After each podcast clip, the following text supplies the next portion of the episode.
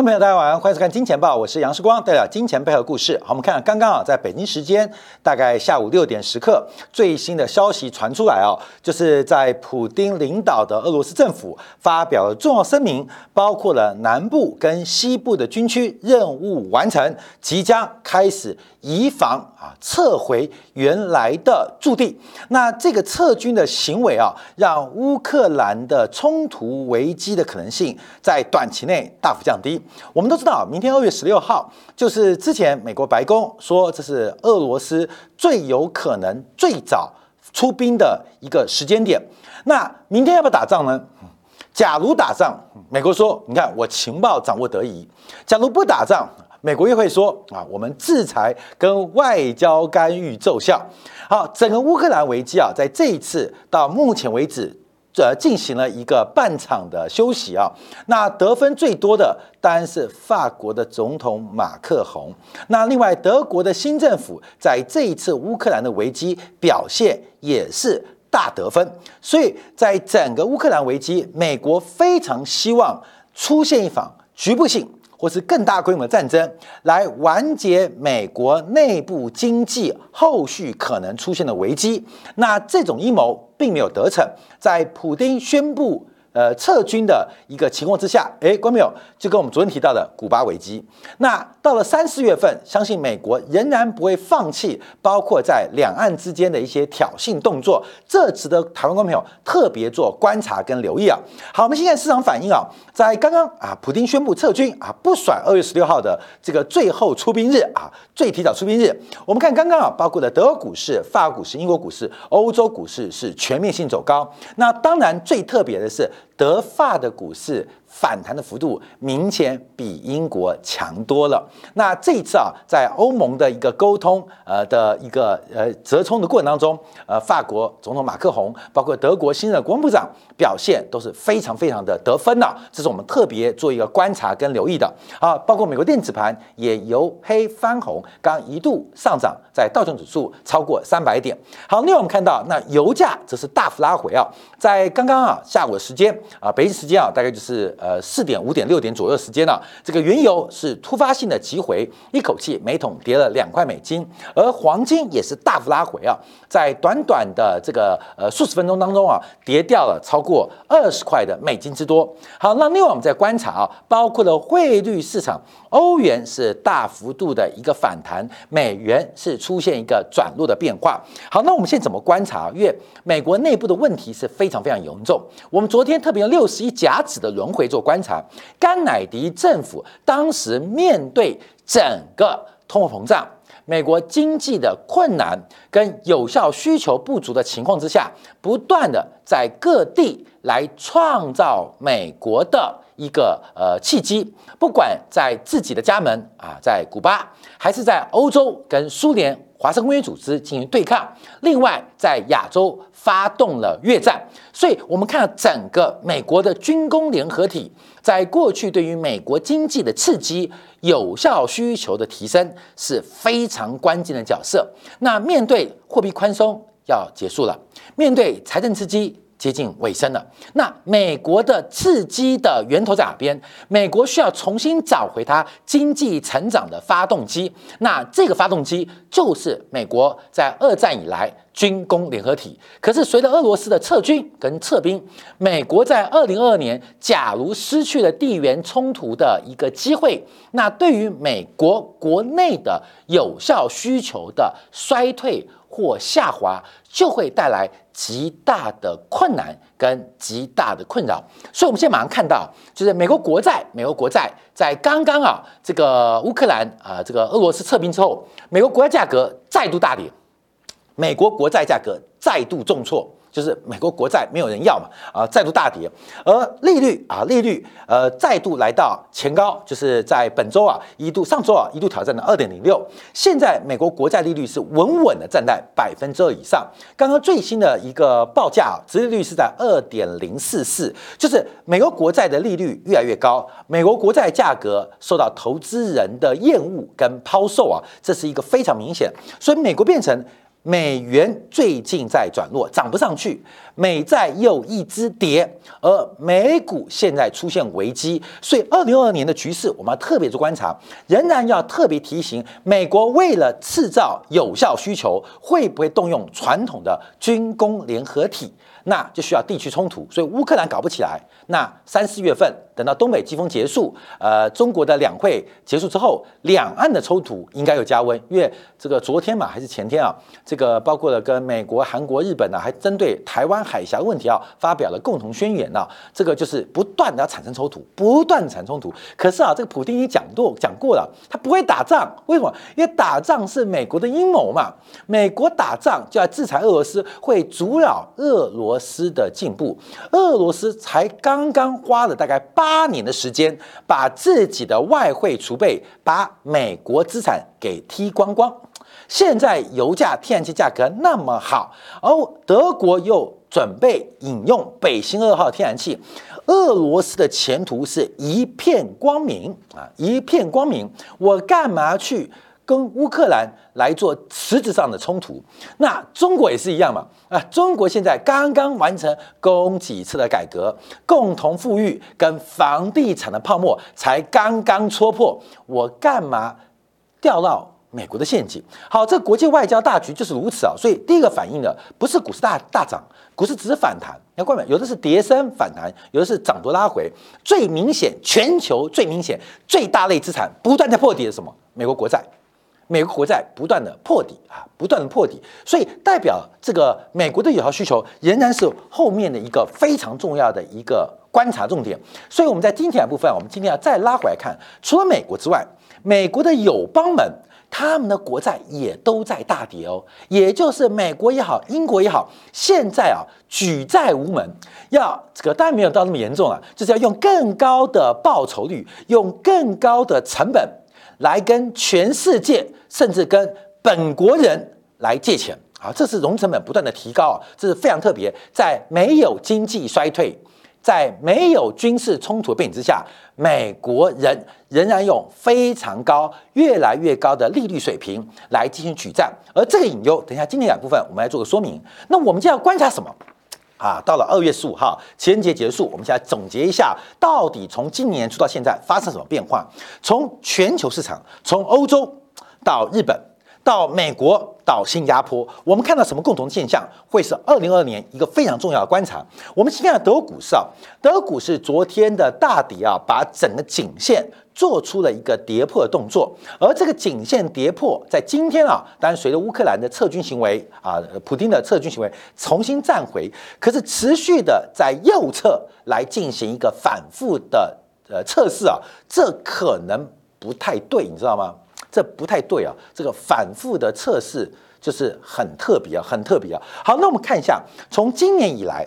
德国股市的成分股在干嘛？哎，可能可以让我们有些不同的一些呃视角，用不同的角度做观察。涨什么啊？看到没有？涨的包括什么？交易所啦、保险公司啊、电信公司啊，看到没有？像德意志银行啊、拜耳集团，涨什么？涨防御型的概念股。跌什么？啊，跌什么？各位，跌在这边啊。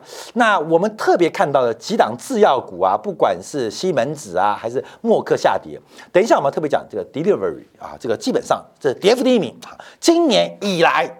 今年过多久？今年才过了一个半月，跌掉了百分之五十六啊！这家公司是什么公司啊？等一下我们会做一个说明跟解释啊。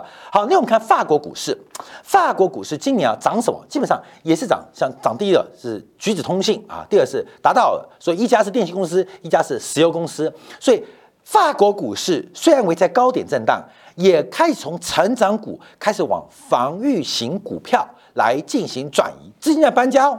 看到没有？资金在搬家，那为什么从成长股转去买电信股？关没这个，大家对投资上都有经验嘛？你会把台积电卖掉，跑去买台湾的中华电信，这个通常不是一件好事。就市场上，不管是主被动型的基金或机构法人，因为他们持股最低的要求，他必须持有某些资产。那在股市当中，他就把成长股卖掉，可是非买不可。在 portfolio 当中有最低持股的一个要求啊，这个要求就让它配置到了电信股身上，跟最近创高的能源股身上。跌什么？关没有？法股是很特别，全部都在跌，成长股，特别是奢侈品的概念。那奢侈品概念，等一下我们要做个解读。所以我们来看一下法国股市跌什么。第一个，爱马仕。爱马仕，哇，爱马仕的包会不会这样跌？我们就不知道。这个爱马仕的股价在昨天情人节创下了波段新低，在昨天情人节的那一刻创下了半年以来新低，很特别哦。情人节过后啊，今天做反弹，但为什么爱马仕会在情人节创新低啊？那别人的情人节是我们的情人节啊，这是我们这小编下的标题。除了爱马仕外，包括了 LV 这个集团，包括了欧莱雅集团，股价在过去这一个多月。甚至我们拉开来，这两个月时间都出现大幅走低啊！你光是看爱马仕，从一六七八去年什么十二月一号两个半月之前哦，从一千六跌到了一六零，包括像欧莱雅从四三三跌到三四六，多久？两个月，两个半月的时间。所以我们看到，不管是 LV、爱马仕，在过去这三个月不到时间，跌幅都超过两成以上，甚至逼近三成的水平。好，全球奢侈股为什么会大跌？奢侈股为什么大跌？奢侈品是谁买的？啊，你说奢侈品，我爱马仕包我也有啊，爱马仕的丝巾我也有啊。根本这个散户啊，那个爱马仕有人用全套的，所以有钱人的思考角度是不是也开始出现了改变？有钱人的思考角度也出现改变。我们从全球奢侈品的拉回，不管是西方的爱马仕 LV，还是东方的中国茅台，这股价最近都不太对啊，不太对，而且不太对，一个是不太对很久。一个是不太对的很急，这个奢侈品在过去这一季不到时间出现了一个牛熊易位的变化，也是关淼要特别做留意的一个风险哦，因为这些是奢侈品，关淼那是有钱人的逻辑。好，那我们另外看到像英国的这个奥斯顿马丁啊，零零七啊，零零七的呃爱车啊，股价已经跌到歪掉啊，股价跌到歪掉，这股价是要跌到下市吗？啊，跌到下市吗？所以我们看到零零七的爱价。连零零七都有点担忧啊，连零零七都有点担忧，所以全球奢侈品，不管从汽车到香水到化妆品到皮件到白酒，都在跌，都在跌。好，各位朋友，它就不是一个单一产业的问题，它是全球的顶端、顶级的消费者，他们在想什么？各位朋友想什么？你认识马斯克吗？我不认识。你认识王健宇吗？我不认识。可是他们有共同的动作。都在进行资产的大幅调整，甚至大幅的抛售，这是官媒要特别做留意的。好，那这边回来讲到德国啊，这个今年以来跌幅第一大全职股啊，Delivery 啊，听起来就是快送啊，快送的一家公司啊，它是谁？台湾观众应该就很熟悉，它就是台湾这个外卖小哥第一品牌 f o o Panda。的母公司，那富佩纳的股价在过去一段时间出现非常明显拉回，泽公司的股价最高峰是在去年的一月七号，来到了每股一百四七欧元，到现在为止，嗯，没有看错哦，看没有，少了一个数字哦，去头去尾少一个数字。世光以前啊，在这个广州念书的时候啊。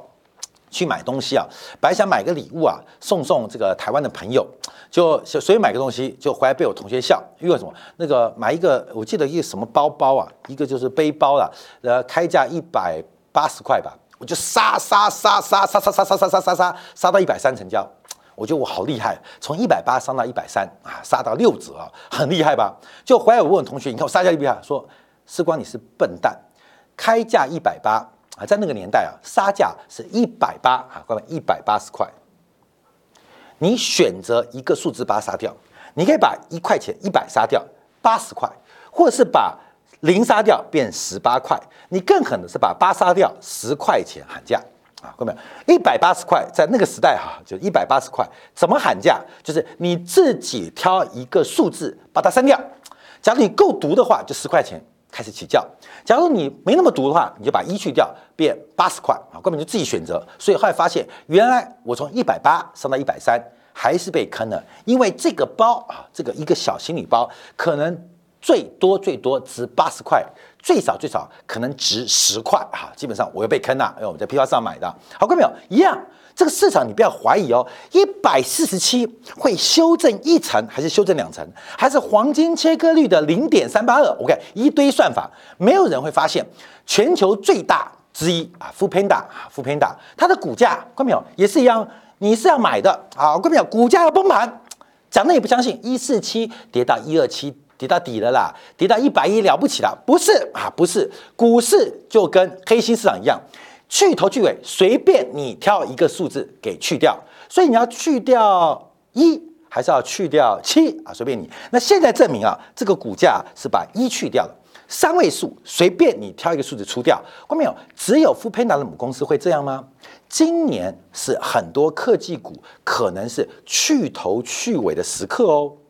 是股价去头或股价去尾的时刻哦，不是打八折能够解决哦。以这个富佩纳的母公司可以看得非常明显啊，这个股价在短短一年之内从一百四七跌到了三十八块钱，这是这个呃德股市成分股当中跌幅第一名的。那它发生什么事情啊？我们分成两个角度解读。第一个啊，关键就是它的盈余啊，还有特别是增量不见了。增量不见了啊，增量不见了。这个呃，富德国的这个外卖公司已经做到台湾地区的生意，叫增量没有了，所以它整个增量见到饱和，是股价受到大幅抛售的主要原因之一啊。那基本上不是衰退哦，是增量见底，股价就崩了。为什么？因为这种靠流量玩资本游戏的公司，它就需要流量来进行叙事，一样。股价是比讲故事的，股价是讲故事啊，叫讲叙事能力啊，叙事叙事。观众也要相信我，为什么？因为我视光做财经主播非常久的时间。那我们以前做收视率，或观察我们的来宾，或观察我们的分析师，对于市场的价格有没有影响力？基本上不是投资学好，不是财务金融理解，也不是会计很厉害，也不是经济学管理学多棒。我们都不是比会讲故事，比会讲故事，所以不客气的来讲啊，啊，很多财经节目啊，不会像我们每天讲宏观经济、CPI、直利率曲线、股价评价模型，不会讲，看到没有？大部分好的节目。都是比讲故事，所以家中有小朋友很会讲故事或很会说谎的话，非常适合来财经媒体就业啊！看到没有？你不要磨灭他的未来发财之路哦。你只要会讲故事，甚至会编故事，基本上非常容易在财经媒体。啊，找到一份不错的工作，就像世光昨天啊讲六十亿甲子，我跟你讲，财经节目啊都在讲故事啊，元宇宙、加密货币啊，讲一大堆故事。我跟你讲，那基本的正常的金融模型、经济学的理论，全部都丢垃圾桶，因为观众朋友不爱听，所以就是一个叙事故事、叙事能力。那叙事要主角嘛？那对于科技股、成长股，最重要主角就是流量，流量还不够。流量的增速，当增速放缓的时候，这个故事不吹自破，就会发生像这个 Delivery 这个富偏达的母公司出现股价大幅下跌的变化。那另外，我们就要讲一个非常重要，就是二零二二年我们即将面对的变化，就是新冠疫情即将正式退场啊，正式退场。我们这张股票，这个是拿呃德国每天新增的确诊人数，从过去。二零一九年底，二零二零年开始跟 Delivery 的股价来进行一个配比啊，看到没有？高度相关。